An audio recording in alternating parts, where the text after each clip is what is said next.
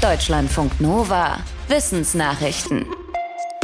Zwischen Versprechung und Realität klafft eine Lücke, die Emissionslücke.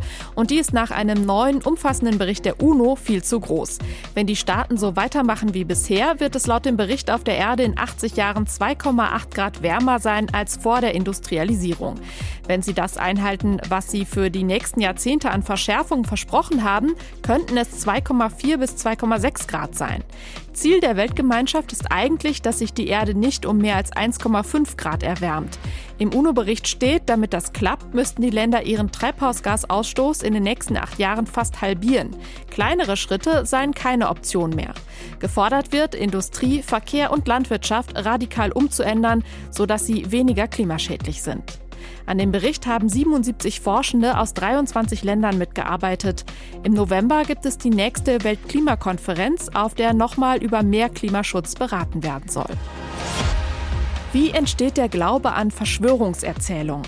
Mit dieser Frage beschäftigen sich verschiedene Forschungsteams. Ein britisch-französisches Team hat in einer kleinen Studie mehrere hundert Menschen befragt und schlussfolgert, dass es einen Zusammenhang zum Arbeitsplatz geben könnte. Die Theorie, wenn Menschen dort gemobbt werden, kann sich das Gefühl von Machtlosigkeit und Paranoia vergrößern und das macht möglicherweise anfälliger für den Glauben an Verschwörungen.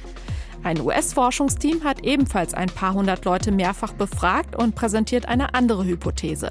Es hat untersucht, ob es so etwas wie einen Einstiegsmythos gibt, der dazu führt, dass Menschen nach und nach immer mehr verschiedene Verschwörungserzählungen glauben.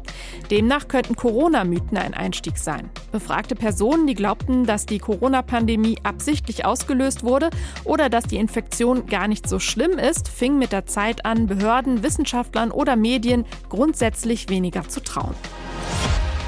In vielen Meeresgebieten holen Fangboote weit mehr Fische aus dem Ozean als Nachkommen. Diese Überfischung ist allerdings kein neues Phänomen. Eine Untersuchung an der Ostsee zeigt, schon zu Zeiten der Wikinger wurde viel Hering gefangen und gehandelt und schon im 16. Jahrhundert haben Menschen in der Meerenge zwischen Dänemark und Schweden zu viel Hering gefischt. Das schließen Fachleute aus dem Ostseeraum aus der genetischen Analyse von archäologischen Fischfunden und aus der Genanalyse heutiger Heringsbestände in Ostsee und Atlantik. Ihre Ergebnisse sind auch für den Fischfang heute interessant. Sie deuten darauf hin, dass Heringsschwärme sich nach einer Überfischung verhältnismäßig schnell wieder erholen können. Die Schwerkraft ist ein wichtiges Grundprinzip in der Physik. Der Physiker Isaac Newton hat Gesetze dazu formuliert. Bei der Gravitation geht es auch darum, wie im Weltall Kräfte wirken. Jetzt haben Forschende, unter anderem von der Uni Bonn, allerdings etwas im All beobachtet, das nicht mit der klassischen Gravitationstheorie zusammenpasst. Sie haben Sternhaufen untersucht, die in riesigen Gaswolken entstehen. Einzelne Sterne gehen mit der Zeit verloren und landen in Bereichen vor und hinter dem Sternhaufen, die im Teleskop wie Schweife aussehen. Newtons Gravitationstheorie zufolge müsste es Zufall sein, in welchen dieser Schweife ein Stern landet. Das ist aber wohl nicht so, sondern mehr Sterne landen im vorderen Schweif. Die Forschenden sagen, diese Beobachtung passt besser zu einer Theorie, die Newtons Gravitationsgesetz abgewandelt hat. Diese Theorie ist bisher umstritten. Falls Newtons Gesetz wirklich abgewandelt werden müsste, hätte das große Folgen für die Physik. Unser Gehirn ist ganz schön anpassungsfähig. Das zeigt eine neue Studie aus den USA. Ein Team der Carnegie Mellon Universität hat Versuche mit Menschen gemacht, denen als Kind eine Gehirnhälfte entfernt worden war. So etwas passiert sehr selten, zum Beispiel dann, wenn jemand unter einer extremen Form von Epilepsie leidet. Die Forschenden wollten wissen, ob auch Menschen mit nur einer Gehirnhälfte Denkaufgaben erledigen können, für die nach bisherigem Stand des Wissens eigentlich die jeweils andere Gehirnhälfte nötig ist. Sie sollten zum Beispiel sagen, welche Wortpaare zusammenpassen. Dafür ist normalerweise eher die linke Hirnhälfte zuständig. Und sie sollten Gesichter erkennen, dafür ist normalerweise die rechte Hirnhälfte wichtiger. Es zeigte sich, auch wenn den Versuchspersonen die eigentlich entscheidende Hirnhälfte fehlte, konnten sie die Aufgaben trotzdem gut lösen. Die Forschenden sagen, auch wenn das Gehirn schon früh im Leben ausgebildet wird, kann es sich trotzdem später neu vernetzen und verändern. Dickpics und andere Nacktbilder, die man eigentlich gar nicht sehen wollte.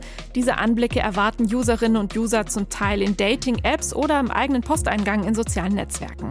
Das Unternehmen Meta hat neulich angekündigt, dass es an einem neuen Tool arbeitet, das Menschen auf Instagram besser vor ungewollten Dickpics schützt. Wer weiß, vielleicht guckt sich das Entwicklungsteam ja bald was beim Unternehmen Bumble ab. Das setzt in seinen Dating-Apps schon seit Jahren eine künstliche Intelligenz ein, die unangemessene Bilder automatisch verpixelt.